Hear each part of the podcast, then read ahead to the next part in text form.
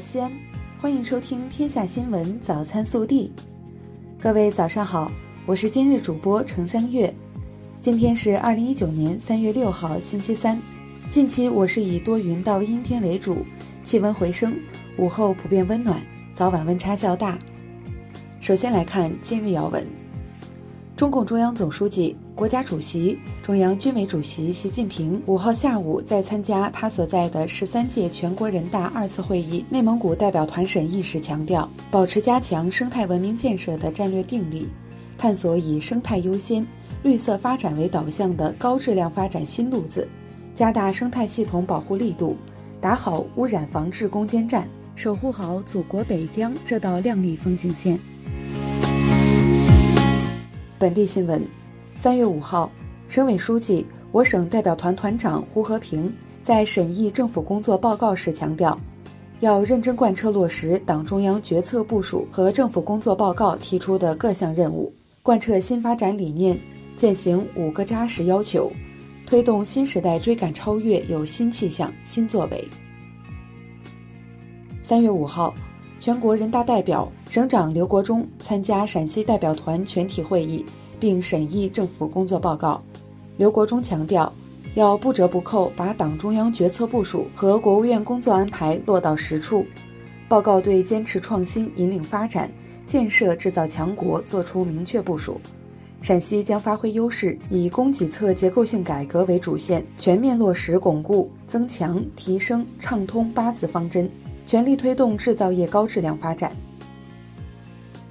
三月五号，全国政协委员、省政协主席韩勇在讨论政府工作报告时强调，要把加强思想政治引领、广泛凝聚社会共识作为人民政协履职工作的中心环节，努力画出共建共享全面小康社会的最大同心圆，为推动新时代陕西追赶超越贡献力量。三月五号下午，全国人大代表、西安市市长李明远在审议政府工作报告时建议，国家进一步加大对西部城市群重大基础设施建设支持力度，促进西部地区协同联动、畅通互济，携手打造服务“一带一路”建设的高质量发展增长极和新时代西部开发升级版。近日，陕西省民政厅印发《二零一九年全省脱贫攻坚兜底保障行动方案》，明确了民政脱贫攻坚工作必须把兜底保障摆在突出位置，以织密织牢六张保障网和全面实施四项助推脱贫攻坚行动为抓手，切实兜住兜牢农村贫困群众基本生活底线，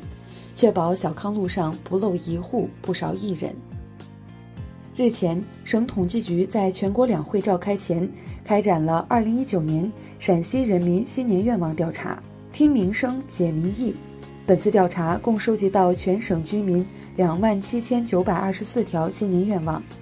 其中医疗、食品安全、教育问题位列陕西人新年愿望前三位。三月五号是学雷锋纪念日，在陕西省西安残疾人福利基金会的主办下。依恋极善幸福温暖项目暨光辉爱心志愿者服务支队成立授旗仪式在行政中心学雷锋志愿者服务亭举行。这也是一支由残疾人发起成立的志愿者团队。三月五号是第二十个中国青年志愿者服务日，陕西省暨西安市秦岭生态环保志愿服务嘉年华活动在长庆新龙园社区举行。这也标志着我市二零一九年青春志愿展风采、追赶超越共奋进主题志愿服务年活动拉开了序幕。国内新闻：十三届全国人大二次会议各代表团六号全天举行代表小组会议，审议政府工作报告；全国政协十三届二次会议六号全天举行小组会议，讨论政府工作报告。五号，李克强在十三届全国人大二次会议上介绍二零一九年政府工作任务时指出，要继续提高城乡居民基本医保和大病保险保障水平，居民医保人均财政补贴标准增加三十元，一半用于大病保险，降低并统一大病保险起付线，报销比例由百分之五十提高到百分之六十，进一步减轻大病患者。困难群众医疗负担。工信部部长苗圩五号在人民大会堂部长通道上表示，今年中小企业宽带平均资费再降低百分之十五，移动网络流量平均资费再降低百分之二十以上，在全国实行携号转网，更好满足人民群众日益增长的消费需求。交通运输部部长李小鹏五号在人民大会堂部长通道上说，二零一九年将取消京津冀。长三角以及东北、西南地区重点省份高速公路省界收费站，二零二零年基本取消高速公路省界收费站。针对加拿大公民康明凯刺探窃取中国国家秘密和情报案，外交部发言人陆康五号表示，案件侦办工作已取得重要进展，办案机关正依法继续审理。国家药监局近日印发关于胃痛宁片等三种药品转换为处方药并修订药品说明书的公告。公告明确，将胃痛宁片、化质栓及硝酸通络制剂、片剂、胶囊剂、颗粒剂调出非处方药目录，按处方药管理。同时，对上述药品说明书进行修订。中国卫星导航系统管理办公室五号发布消息。今年，北斗卫星导航系统将继续高密度全球组网，计划发射八到十颗北斗导航卫星，完成所有 MEO 卫星发射，进一步完善全球系统星座布局，全面提升系统服务性能和用户体验。原云南红塔集团有限公司和玉溪红塔烟草集团有限责任公司董事长、楚城创始人褚时健因病于三月五号下午一时二十分在玉溪去世。三月五号凌晨，京剧表演艺术家、武丑名家张春华在北京逝世。他被誉为当代武丑泰斗，擅演剧目有《三岔口》《倒银壶》《打瓜园》等。